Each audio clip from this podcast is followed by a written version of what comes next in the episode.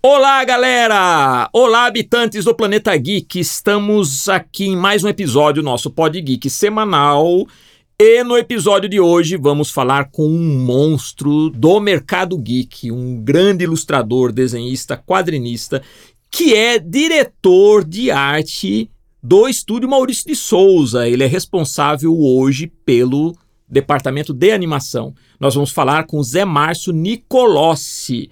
Olha só, pessoal, vocês que gostam dos personagens do Maurício de Souza, que gostam do estilo do Maurício, vocês vão hoje conhecer um pouco dos bastidores deste que é o maior estúdio de produção de conteúdo de quadrinhos e animação do Brasil, um dos maiores do mundo. Então, pessoal, segurem-se que o papo vai rolar e vai ser muito bacana. Então, pessoal, vamos começar nosso papo com o Zé Márcio Nicolossi.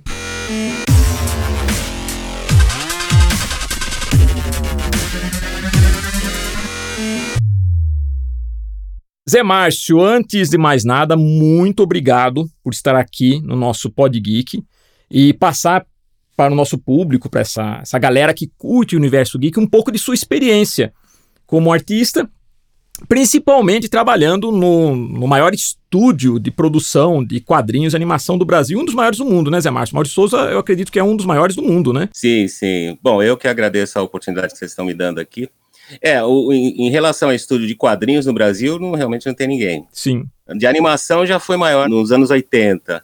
Ele chegou a ter uma produtora com mais de 100 profissionais, chegou a ser um dos maiores. Era Black and White and Color, não é esse? Isso, a Black, White and Color, que era ali na Rua das Palmeiras, ali. Sim. É, tinha mais de 100 funcionários e, e, e, chegou a ser o maior estúdio, acho que da América Latina, se não me engano. E Zé Márcio, fala aqui pra gente, como que começou sua carreira? O que motivou você a entrar nessa nos quadrinhos? Teve influência da família? Sim, sim. Eu postei recentemente no Facebook algumas, alguns capítulos sim. ali, mas na realidade foi querendo homenagear um dos profissionais que trabalhou na Maurício de Souza, mas já faleceu e foi muito importante para mim lá dentro. Sim. Então, na realidade, assim, é, eu trabalhava com venda de automóveis.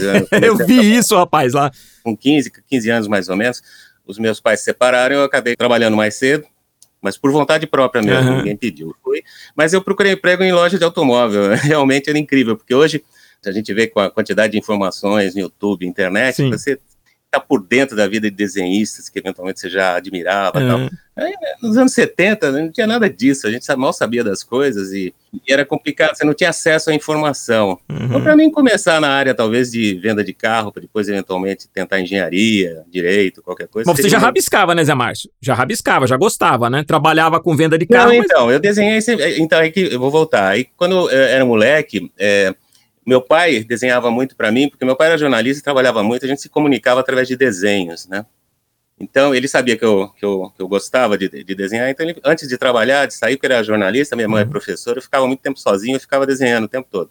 Peraí, se seu pai era jornalista, com certeza trabalhava na Folha e conhecia o Maurício, que trabalhava lá, não é isso? Sim, sim, sim, mas foi é, exatamente, porque na época tinha o jornalzinho A Folhinha de São isso. Paulo e começava a publicar desenhos de criança. Aí meu pai resolveu publicar umas coisinhas que eu andei fazendo lá, e, e, e teve até uma matéria, inclusive, depois, e, e, ele ficou super entusiasmado com isso e tal. Eu adorava isso, porque na realidade eu gostava de desenhar por desenhar, pelo uhum. prazer de desenhar. Não tinha noção de carreira profissional, uhum. essa coisa, né? Não, não, fazia ideia de nada disso. E continuei desenhando.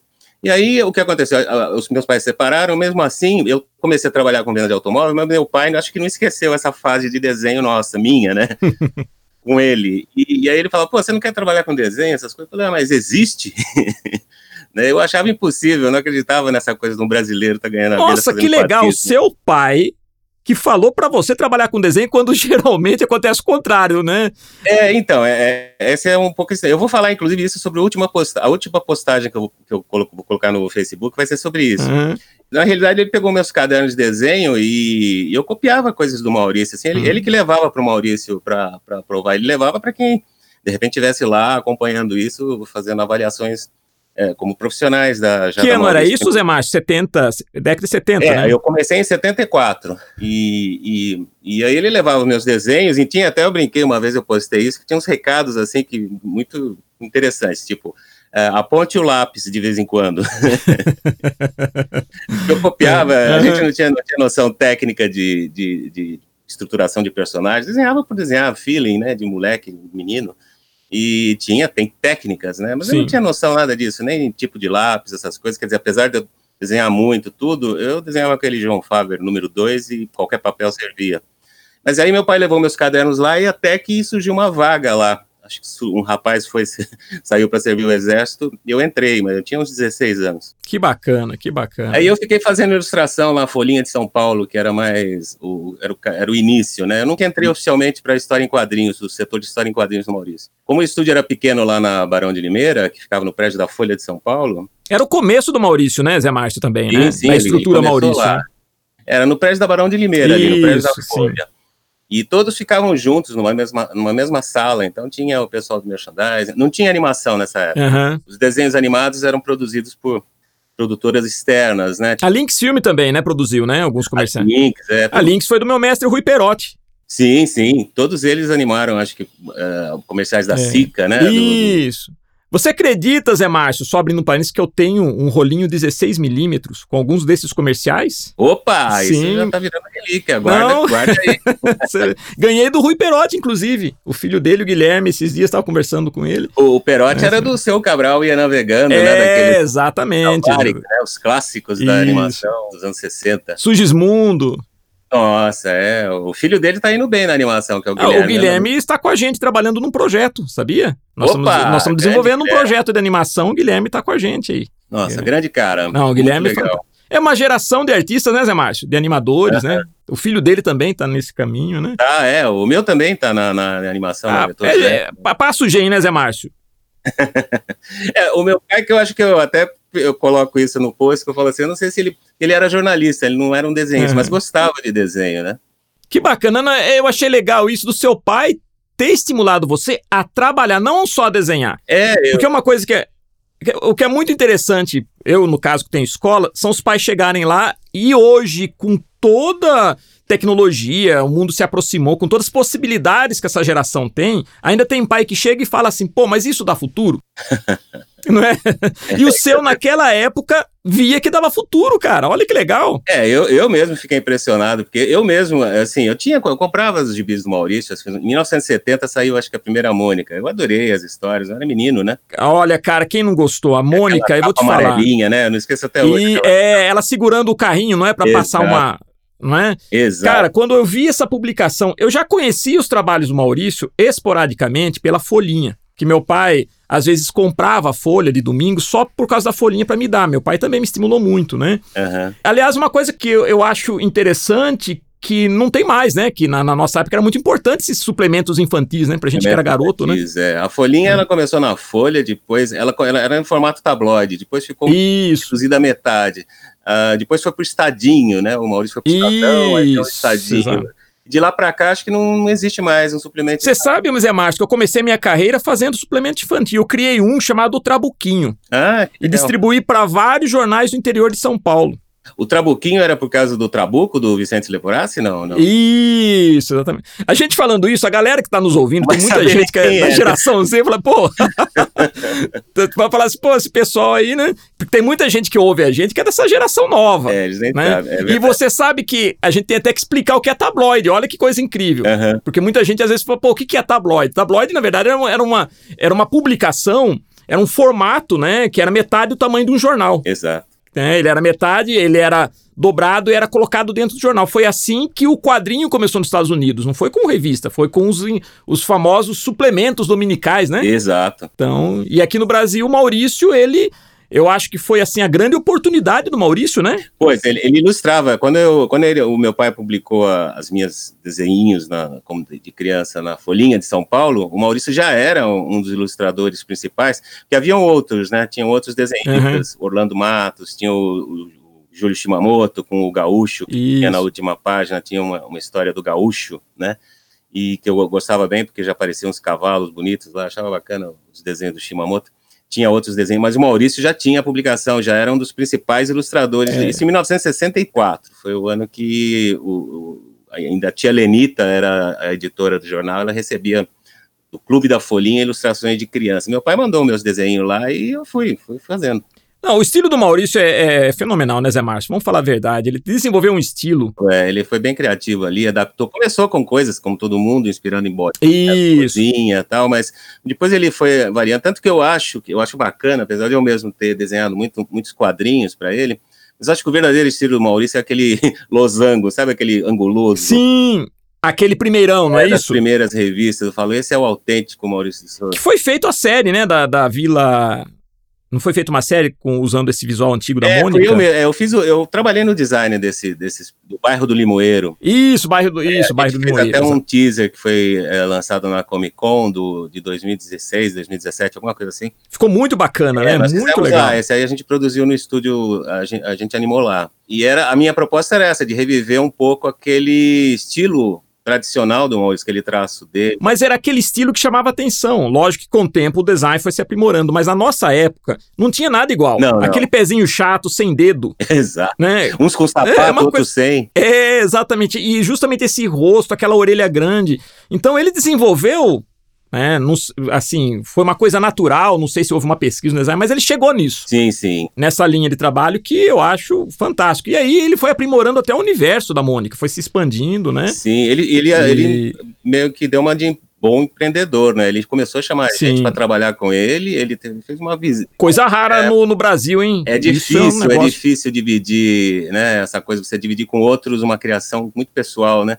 A gente Sim. conseguiu isso e, olha, se deu bem, porque muitos caras esses fantásticos estiveram lá trabalhando e eu tive a oportunidade de conhecer vários deles lá dentro. Jaime Cortez. Jaime Cortez, que foi, na Jaime. realidade, o primeiro editor dele, né? Ele ter, ter, trazido, porque o Jaime foi o referência na ilustração no Brasil, sim, né? Sim, sim. O Jaime, Não tem nem o que falar. Foi, eu acho que foi o grande mestre nosso. Ilustrações, livros de técnica de desenho e coisa e tal, era fantástico. E uma pessoa fantástica, viu? Ele foi meu meu guru na época lá, porque ele foi meu diretor de arte lá dentro da Maurício de Souza. Nos anos. Eu, eu era moleque, o meu sonho era conhecer o Jaime Cortez. Quando ele faleceu em 87, eu fiz um, uma edição do Trabuquim especial sobre ele. Ah, é. Lamentei muito mesmo. Eu queria muito conhecer o Jaime Cortez, não tive essa oportunidade. Eu era moleque ainda, né? Uhum. Então, é, moleque. E é, moleque não era. É. E são aquelas coisas da vida, né? Porque, por exemplo, eu tinha ganho, eu ganhei de uma tia minha também, que também acho, gostava desse negócio de eu desenhar, ela me deu aquele livro dele, A Técnica do Desenho. Exatamente, onde tem, inclusive, vários artistas, o Maurício de Souza, início com os primeiros desenhos dele, Exato. aquele esboço para transformar a filha na Mônica. Exato, né? Exatamente, ele, ele tem, tá tudo lá, tá tudo lá. Esse livro eu ganhei do meu pai, me lembro, eu era criança, acho que foi meu primeiro professor de desenho, foi Jaime Cortez através desse livro. Nossa. Que... E um outro também, o Renato Silva, que tinha uma série de livros de desenho também, eu acho que você deve ter. Sim, conhecido. famoso, Renato Silva tinha uns clássicos desenhos de animais, de pessoas e coisa e tal, né? A gente falando papo de velho aqui, cara.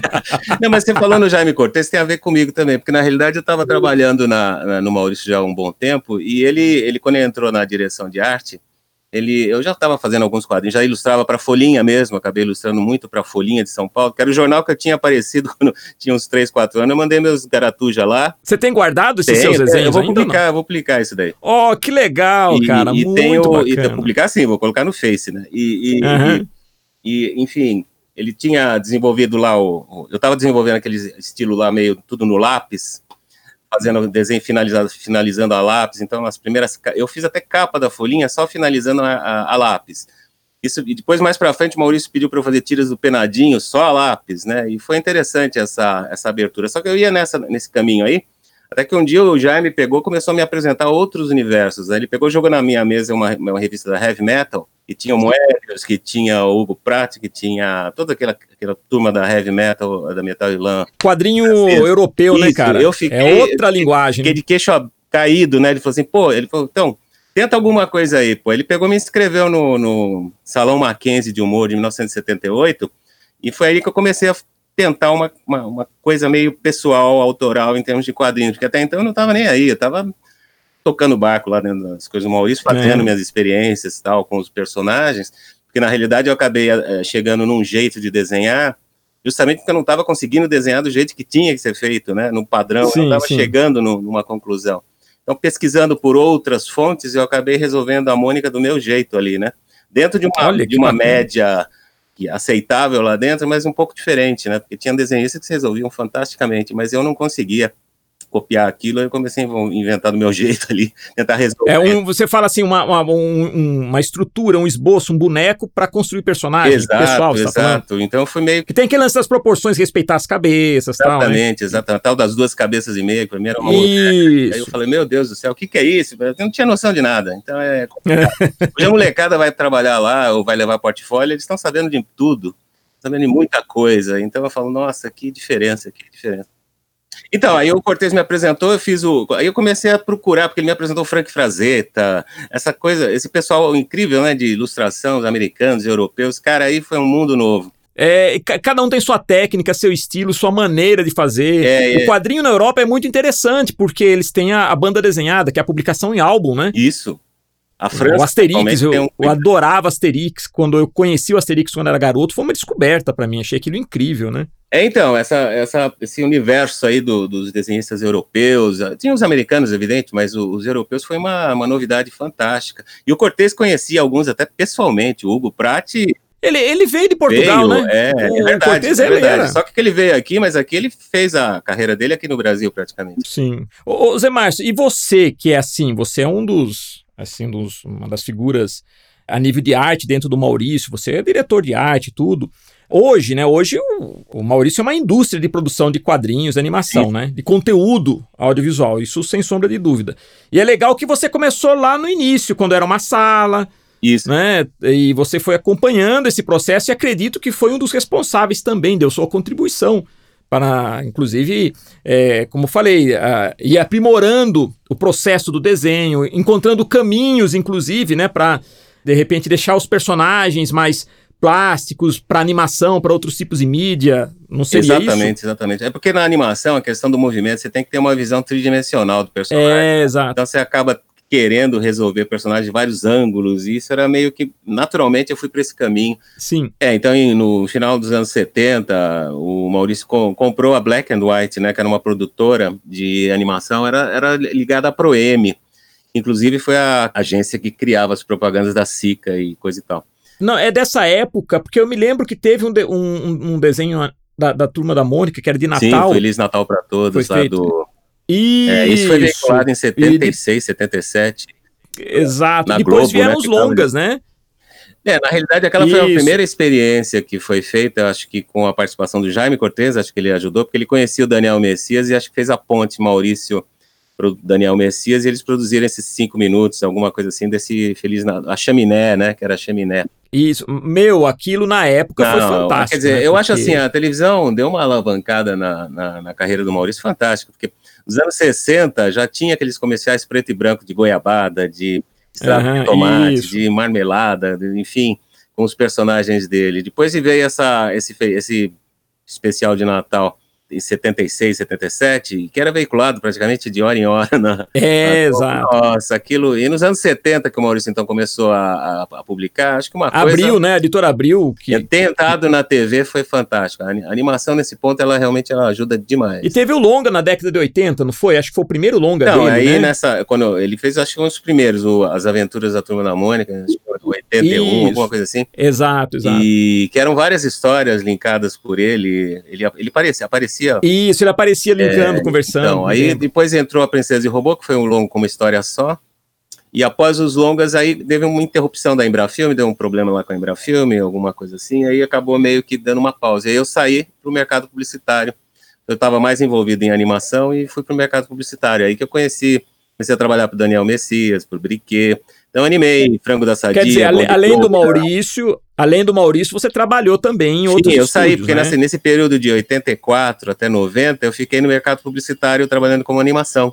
Então eu trabalhava hum, animando para os estúdios do Daniel Messias e do Briquet, Luiz Briquet. Então eu animei muito Frango da Sadia, Snoopy, a Águia Sandra. Com Valberci você não trabalhou Valberci não, a da Start não. Eu, na realidade, eu acabei ficando lá, porque só a produção deles já estava me tomando quase todo o tempo. Então, tinha Bom de Boca, tinha vários filmes do Bom de Boca que eu fiz também. Então, isso foi, mas foi um aprendizado muito legal, porque você mudava de personagem a cada semana. Pra, Sim. Um... Deixa você mais versátil no desenho. Você sai de uma linha e tem que ir se adaptando. Né? Exatamente. Né? Foi uma escola muito interessante para mim ter feito essas animações durante esses seis anos, né? E depois eu voltei nos anos 90, o Maurício estava querendo começar uma série, fazer séries para TV e coisa e tal, que ele estava querendo entrar de vez no, na, na, TV com algum produto de TV, num formato, inclusive. Eu não sei se vocês lembram, mas os vídeos que foram produzidos, os filmes que foram produzidos nesse período de 84 até 90, os filmes não tinham uma duração fixa, né? Uhum. É, é, tinha filme de 10 minutos, depois vinha um de 3, depois vinha um de 5. Quer dizer, hoje está voltando um pouco isso, né? Mas na época era meio estranho, porque já, você já tinha um padrão com grades de TV e coisa e Sim. tal. Então tinha que ter uma minutagem mais ou menos estabelecida. E a gente começou a fazer filme de 7 minutos. É, é, é, o período do Cine Gibi, né? Cine, é? Que virou os vídeos, de, começaram como fitas de vídeo, que eram os vídeos de bis. Isso. Depois virou o Cine Gibi, que no, em 2004 acabou sendo lançado, lançado em cinema. Mas aí foi difícil porque a concorrência com o Homem-Aranha não é fácil, né? Foi o primeiro filme do Homem-Aranha, é. então a gente teve um problema com isso. Mas enfim, mas ele voltou, porque ele tinha, ele voltou praticamente em 2004. Acho que a última vez que ele tinha estado em cinema tinha, tinha sido praticamente em 82, então era um período longo que ele estava ausente das telas, né? Mas ele voltou. Na realidade, não era um filme para cinema, porque o Cine Gibi é mais para vídeo, né? Mas virou um DVD, foi uma série de DVDs que foram produzidos pela Paramount, né? E, mas, é, enfim, mas ele foi uma forma dele botar o pé de novo na, na área de animação. E hoje estamos aí fazendo. O estúdio tá em, diminuiu, né? Porque ele chegou a ter muitos profissionais, aí ele foi nessas reestruturações, acabou ficando enxuto o estúdio. E hoje a gente consegue produzir. Hoje é o Mônica Toy que a gente faz lá. Isso, que aliás é um sucesso, né? É a sua voz, né, Zé Márcio? A, a abertura é com a sua eu, voz, eu, não é isso? É, né? A sua voz faz aquele barulhinho, aquele ruído. Eu faço lá, aquela... todo o áudio, né, do, do inclusive os efeitos e tudo. Ah, é você tudo, que faz tudo, até, é, quer dizer, a trilha é você que faz. Porque, na realidade, assim, é, mesmo na época dos filmes de sete minutos, eu sempre fazia uma guia dos diálogos dos personagens uhum. para orientar dubladores e coisa, o timing da cena, para ele controlar o tempo de, uhum. de, interpretação. E no caso dos toys, como não tem diálogo, não tem nada, minha, eu tive que fazer sons para eles entenderem que o passo era dig, dig, dig, uhum. a, a, pancada era um pá, era não sei o que. Eu falei, eu, eu, eu fazia isso para orientar já nos filmes de sete, mas no caso dos Toys, o filme era inteiro assim. Então é uma espécie de uma partitura maluca aí com feito que eu faço. Não, e que genialidade o projeto Mônica Toy, que genialidade. De quem partiu a ideia? Foi você mesmo? Não, na realidade, assim, o departamento de design, que é a Mônica, que é do comercial, tinha, uhum. tinha visto uns, uns, bonequinhos feitos com um papel feito pelo Bruno Honda, que é um designer que, tava, que hoje está lá no Maurício. E, e aí a Mônica falou, pô, daria para fazer desenho animado com isso, né? E aí ela foi pedir um teste de animação lá para mim, porque eu tava, eu sou hoje, eu dirijo o departamento de animação lá, né? E na época eles queriam fazer 3D, mas a gente não tinha uma equipe 3D, a equipe tinha ficado pequena e a gente tinha no máximo gente para trabalhar com flash e fazer alguma coisa em animação 2D, tradicional 2D, né? Quer dizer, ainda o antigo flash, né? Aliás, o Flash, ele foi, assim, na minha opinião, uma grande inovação na animação, né? Tem um desenho animado de longa-metragem do Maurício, que eu acho que você também deve ter coordenado, que é aquele Uma Turma da Mônica, Uma Viagem no Tempo, que foi feito em Flash. É, a gente participou mais na pré-produção, porque isso foi produzido no Rio de Janeiro. Isso, e você sabe que dois dos diretores, o diretor de, de, de animação, foram alunos nossos, que foi o Evanildo Santos e o Alan Camilo. Nossa, o Evanildo é fantástico. É, nós tivemos, na, na, na, nossa escola, nós montamos na época um estúdio só para desenvolver animações em Flash, esses meninos trabalharam lá, não deu certo, aí eles foram para o Rio... Uhum e acabaram se envolvendo na produção. Inclusive, eu estive lá no estúdio, era, acho que era Twister Studio, Isso, não era? Isso, exatamente. Era, é, estive lá no estúdio, conheci o pessoal que estava fazendo animação e, e, fiquei impressionado na época, né? Um longa-metragem feito em Flash, né? Foi uma coisa legal pra caramba, é, né? Eles já tinham uma, um, dominando bem a técnica do, do, do, cutout, que a gente fala, que é a animação de recorte. Isso, isso exato. É, isso, é, isso foi, foi fundamental, inclusive, porque nós também, no Maurício, também estavam começando a mexer com isso. Eles já tinham começado antes, né, no, com mexer com flash, o pessoal do Rio. Aí a, nós adotávamos, nós adotamos depois para esse trabalhar com Flash, que foi fundamental, porque os primeiros toys que a gente fez, os primeiros 50 episódios, foram todos feitos em Flash. Olha que bacana. E hoje o Flash não existe mais. Não, ele, ele, ele existe, outros... Né? ele existe, mas acho que os recursos dele ficou meio limitado. Então tem outros programas, tipo Tumbum. O mais usado agora é o Tumbum, né? Que, é, que o pessoal está usando, e ele, ele se assemelha muito, ele tem muitos recursos de. que lembra um pouco a animação tradicional, né? De timeline, uma série de coisas. E, e você, assim, Zé Márcio, você prefere HQ ou animação? Olha, eu gosto dos dois, né? Eu acho assim, eu, eu acabei fiquei, ficando meio dividido, porque eu, eu, adoro HQ, tanto que eu vou tentar retomar minhas coisas agora mesmo. Para o Maurício, as últimas coisas que eu fiz, acho que foi o Cascão Porker em 2007, se eu não me engano, e o Príncipe, Pequeno Príncipe, né, que foi o, o, o livro lançado pela, da Girassol, mas isso em 2015. Então eu não fiz quadrinhos, mas quadrinhos para mim é, um, é uma uma coisa muito especial. Eu tenho um carinho muito especial pelos quadrinhos. A animação fantástica também. Eu também gostaria de produzir alguma coisa em animação. Assim você diz um serviço próprio, né? É isso. Uma criação sua. Eu fico vendo esses filmes que passam nesses festivais tipo Animamundi. É impressionante, cada coisa linda que aparece lá. eu estava fica... falando que hoje você tem várias maneiras de escoar a sua produção. Diferente da nossa época, que era mais difícil, você estava limitado ou televisão ou impresso e tinha que estar tá no meio, uma grande editora, um, esquema de distribuição que é complicado. Hoje não, hoje você tem redes sociais, Instagram, YouTube, você tem sistemas de financiamento por catarse. Hoje acho que para a nova geração tá mais tá, fácil, eu né, tenho visto coisas incríveis. Você sabe que o próprio Mônica Toy, ele começou no YouTube. Aliás, ele é do YouTube, né? E agora tá no Netflix, né? Mônica Toy tá no Netflix, né? É todo produto. Esse é, um, é o único produto praticamente interno da Maurício Souza em termos de animação. Porque a equipe ficou pequena, então é o que dá para produzir são esses esses vídeos pro, do Mônica Toy. Eventualmente a gente fez o, os teasers lá do, do, do, astronauta, a gente fez os teaser, o teaser do bairro do Limoeiro, mas a produção principal nesses últimos anos tem sido Mônica Toy. É uma equipe muito, muito, muito afiadinha, muito legal. Pessoal muito bacana, os animadores talentosos que estão lá. Oh, oh, que legal. Olha, você está é, é, proporcionando para o nosso pessoal assim, informações, né, que são os bastidores do, do Maurício. Muita gente ama. Eu tenho alunos assim que adora Maurício Souza tanto a turma da Mônica, a Mônica Jovem também, que foi um, uma coisa assim fantástica, uma ideia legal, né? De de repente usar o mangá também. É, e agora na, parece na, que tá tendo um novo, que é a Mônica Geração 12, né? Que é uma, é uma mais um mangá, só que esse é mangá mesmo, é lê-se como mangá. Estão é, lançando agora, estão fazendo um. Acho que o número zero está disponibilizado na internet, alguma coisa assim. Não, e, e as graphic novels, né? Graphic essa foi incrível, eu essa foi essa oportunidade também, aí que o Maurício abriu para desenhistas através de seus estilos pessoais, interpretarem os personagens dele, foi fantástico. Isso daí foi uma virada muito boa. Quem cuida disso é o, é, o Sidão, Guzman, né? O, o Sidney Guzman, né? Que é o... Ele é o responsável por essa, essa, iniciativa. Inclusive, ele andou fazendo gráficos novos até com os próprios desenhistas da, da casa, né? Fazendo algumas versões do Maurício de Souza 50, mais 50, 50 anos, alguma coisa. Ele... Zé Márcio, agora, agora uma, uma, uma coisa que é importante para quem acompanha aqui o Pod Geek, gosta tanto do mercado quanto do Maurício, que é muito importante. Você que está aí dentro, começou, né? Você faz parte até da, da, da história do Maurício. É, responda para o pessoal o que precisa para se trabalhar no Maurício e qual o conselho que você daria? Vamos supor, alguém está ouvindo e um dia tem o sonho de um dia ir lá no Maurício, trabalhar na, na, no Maurício Souza, em qualquer um desses setores. Qual o conselho que você dá e o que precisaria? Bom, se for alguma coisa ligada à área de desenho, quadrinhos, é, pesquisar o, o, o que está sendo publicado hoje, tentar copiar os desenhos na, na, medida do possível, né? Hoje tem várias informações, é, de repente até com essa relação das proporções, se não me engano até foi publicado alguma coisa nesse sentido, mas tentar copiar os desenhos uhum. e apresentá-los lá para pessoal da área. Na animação é realmente levar um portfólio de animação do que produz, se já animou em Flash ou se gosta disso, porque assim, uh, não existe ainda no, no, Maurício um esquema de estágio, né, para esse tipo de.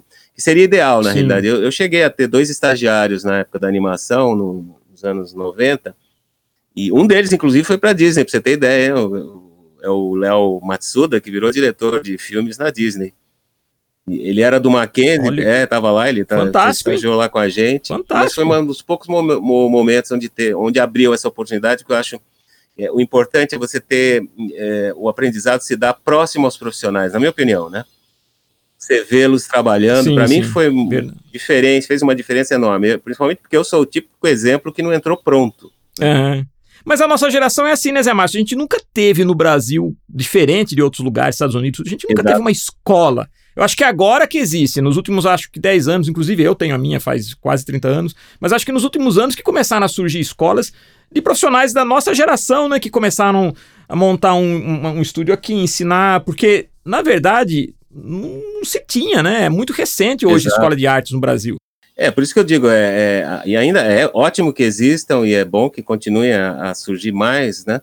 Mas, independentemente do, da, da, escola ou não, eu acho que você, esse tempo de, de adaptação do profissional, seja ele da onde vier, ele precisa de um tempo de adaptação. Quer dizer, um roteirista precisa entender como que se escreve as histórias do Maurício, né? Sim, Pode sim. depois acrescentar o seu estilo pessoal, mas ele precisa entender como, como são produzidos os roteiros lá, quer dizer, a maneira como, como é desenvolvido o texto a fala dos personagens. Isso para quem está pretendendo é, apresentar alguma coisa na área de roteiros, né? Que o que eu tenho visto, porque muitos roteiristas do Maurício trabalham em casa, né, remoto, né? Acho que lá mesmo tem uhum. uns três ou quatro, mas já muitos produzem e mandam material por e-mail e coisa desse tipo. Então é, é, é interessante dar uma lida nos, no, nas, nas revistas e e tentarem entender como é que é o, a construção dos diálogos, o que, que, normalmente se fala ou não se fala, enfim, dar um pouco uh, o estilo da casa para poder se apresentar lá. Porque isso, isso não quer dizer que você não seja um bom roteirista se não escrever. Você pode também, uhum. independente de você não conseguir desenhar a Mônica, você pode ser um grande desenhista e não conseguir desenhar a Mônica. É, já vi vários uhum. casos, né? Tem casos, tem Sim. casos. Os caras têm desenho de anatomia fantástico, outros estilos fantásticos, mas não se adaptam na, quando vão fazer uma Mônica. Se você olhar a Mônica que o Will Eisner fez, Will Eisner é um desastre, é um desastre aquilo ali em termos de proporção.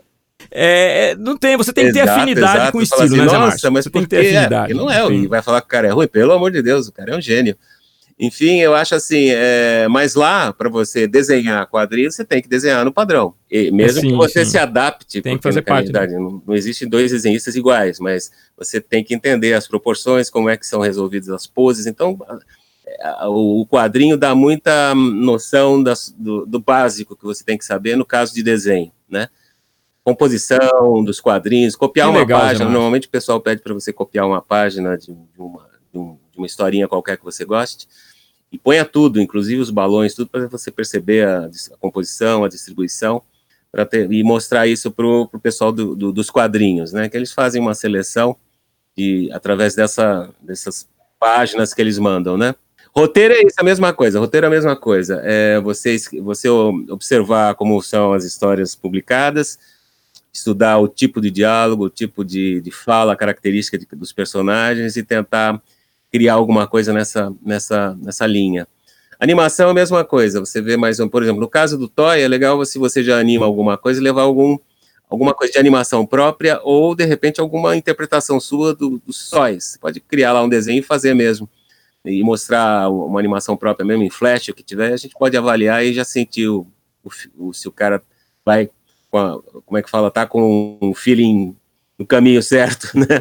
Olha, olha que bacana vocês que estão ouvindo as dicas do Zé Márcio, que é assim um dos profissionais é, é, responsáveis pelo, pelo, pelo, padrão estético no estúdio Maurício Souza, diretor de arte do Maurício Souza. Então vocês ouviram em primeira mão. Olha aí, pessoal. Já começa a estudar, rabiscar e quem sabe um dia vocês vão topar Isso, com é. ele lá, né, Zé Márcio? Na área de animação é comigo, as outras tem outros profissionais lá responsáveis.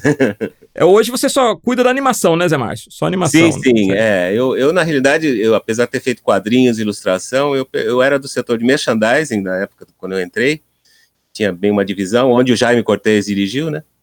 Era o setor de merchandising, fazia ilustrações para camiseta, para produtos e tal. E eventualmente eu trabalhava para os quadrinhos, né, fazendo páginas e tal. Depois, e eu produzi muitos quadrinhos mesmo não sendo do setor. Mas depois, quando entrou a animação, aí eu fui direto para a animação e fiquei. Que legal. Zé Márcio, olha, antes da gente encerrar, eu queria fazer umas perguntas aqui para você, que é o seguinte: responda para gente. Seu super-herói preferido? Super-herói. É, nossa, eu me lembro que eu, daqueles. Uh, eu sou fã da época do Jack Kirby, dos do super-herói Shell, né? Que era um, Sim, eu adorava ali, eu gostava muito do, do Capitão do Thor, do Capitão América, esse pessoal que hoje são, são os, os classicão mesmo da Marvel, é, né? Principalmente o desenho do Jack mesmo, né? Kirby né? com a arte final do Chick Stone. Eu descobri o nome do cara. Era um arte finalista que eu adorava. Acho que o próprio Jack Kirby não gostava tanto da arte final dele, mas eu adorava. Meu, e é fantástico os desenhos de Jack Kirby. Não, o Kirby criou o padrão Exato. Marvel. Então, de toda desenho, aquela né? turma lá. Eu me lembro que super-herói Shell. Eu digo Shell porque foram lançados nos postos Shell. Sim, começaram assim, né? Os cinco eram o Namoro, o Hulk, o uhum. Homem de Ferro, Capitão América e Thor. Esses cinco era a turma do, da né? Marvel né? lá que era lançada no. Os números iniciais eram vendidos nos postos Shell, então eram os famosos super-heróis Shell. Isso me marcou muito. Eu gostava demais também da, dos heróis da Hanna-Barbera. Eu não tô, você vê que eu não tô citando um, né? Na verdade é o grupo. É muita influência, né? Não adianta. É, é muita influência, né? Shazam, aquela turma da Hanna-Barbera. Alex Totti, né? Que era o estilo do Alex Totti, né? Que fazia, né? O Alex Totti é, Nossa, esse é, esse é outro monstro aí de estilo de desenho. Meu Deus do céu. É muita coisa. é muito assunto, né? É, seu filme preferido, Zé Márcio, tem um? Olha, filme, eu vou dizer que o, o Hayao Miyazaki, em termos de animação, me impressiona muito com os filmes dele, sabe? O Viagem de Chihiro. Chihiro é fantástico. É incrível, é um filme, assim, estranho, ao mesmo tempo fantástico, é lindo. O Hayao realmente conseguiu um estilo, essa coisa dos animes, né? Os desenhos uh, japoneses, né? Baseados no mangás. Eu acho que, inclusive, era uma, era uma linha que eu acho que a gente deveria ter adotado no Brasil, né? Uma linha de de, de, estilo que eu acho que a gente poderia ter adotado antes. Enfim, mas é o Hayao Miyazaki, eu acho que é uma referência para mim em termos de desenho animado, né? Os Tom e Jerry, sem dúvida, os Tom e Jerry os primeiros, né? Da, da própria, da Metro, MGM, né? da Metro, né? Fase Fred Quimby, né? É, eu assistia em cinema, cara, eu assistia no, em cinema, isso daí era a minha alegria de, de as matinês de domingo, era o Tom e Jerry. Que legal. E série? Série, cara, eu, eu, vou ficar com aquelas séries dos anos 60 que passavam no, na, na, no canal, na Record, que eram Perdidos no Espaço. Terra de Gigantes, Viagem Terra de Mar. Gigantes, Viagem no Fundo do Mar. Nossa, essas, essas séries. Gene é um gênio. Tem muita gente que tá ouvindo o nosso Pod Geek, que é da nova geração, que vai começar a pesquisar tudo isso no YouTube, hein? e vale a pena. Tem, né? Agora pra você ver, eu vi muita coisa que eu nem, nem tinha visto, inclusive em, em cores, porque na realidade era PB, a minha TV era preto e branco.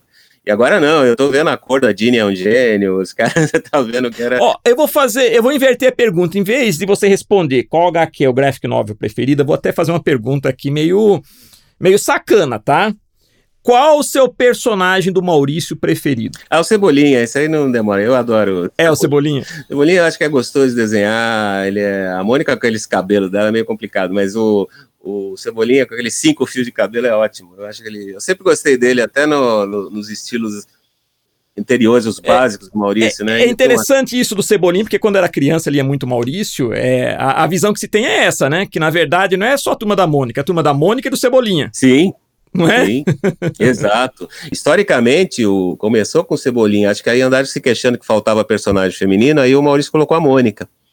Mas o Cebolinha acho que começou a aparecer, foi antes. Foi na matilha do Cebolinha que a Mônica apareceu. Depois ela virou a dona da rua e a história já. Ó, Zé Márcio, quero agradecer muito. Foi um papo muito bacana, muito bacana mesmo. Né? Eu acho que o nosso público vai assim, deve ter ficado muito, muito feliz de, de, de, conhecer não só a sua história, que é uma história fantástica, como também os bastidores do, do, do do Maurício, que é, uma, é o maior núcleo de produção de conteúdo geek, quadrinhos de animação do Brasil, né? um dos maiores do mundo. Nós temos esse, esse patrimônio, de certa forma, da, do Brasil, né? Então... Sim, sim é, é, o Maurício já é um ícone aí da... Da cultura da, pop, da, vamos falar, né? Fantástico. É muito bom estar tá lá, tá, é muito bom. Eu que agradeço a oportunidade de vocês me deram aí de conversar e sempre que precisarem que eu estou aqui. E você vai tomar ordens. um cafezinho na nossa escola, Vamos marcar um dia para você tomar um cafezinho lá. Opa, opa. E, vou, e a gente sempre encerra aqui falando, né? Dando uma mensagem que conversando com você, nós percebemos que você realmente é um herói. Você é um herói, é um herói da ilustração, deu uma contribuição muito grande para a turma da Mônica. E é uma mensagem que a gente, a gente sempre deixa para o nosso público, para que eles sejam heróis. Né? Então, agradeço né, de você mostrar esse, esse seu superpoder artístico para o pessoal e ter dado essa sua contribuição no mercado que é muito importante. Bom, eu que agradeço aí os elogios, muito obrigado pelo convite e acho que a única dica que eu daria é confie, no, acredite em, no seu potencial, sabe? Eu acho que você, por exemplo, quem se liga com arte, é interessante primeiro fazer uma, um, um espírito crítico e, e observar, continuar estudando sempre, não ficar restrito só numa, numa, numa fonte. Abre o leque de opções e ali você, com calma, você escolhe para onde você quer ir. Sempre acredite que vá, é possível. Se houver persistência, determinação, você chega lá. E é isso que torna a pessoa um herói. Não é, Zé Márcio?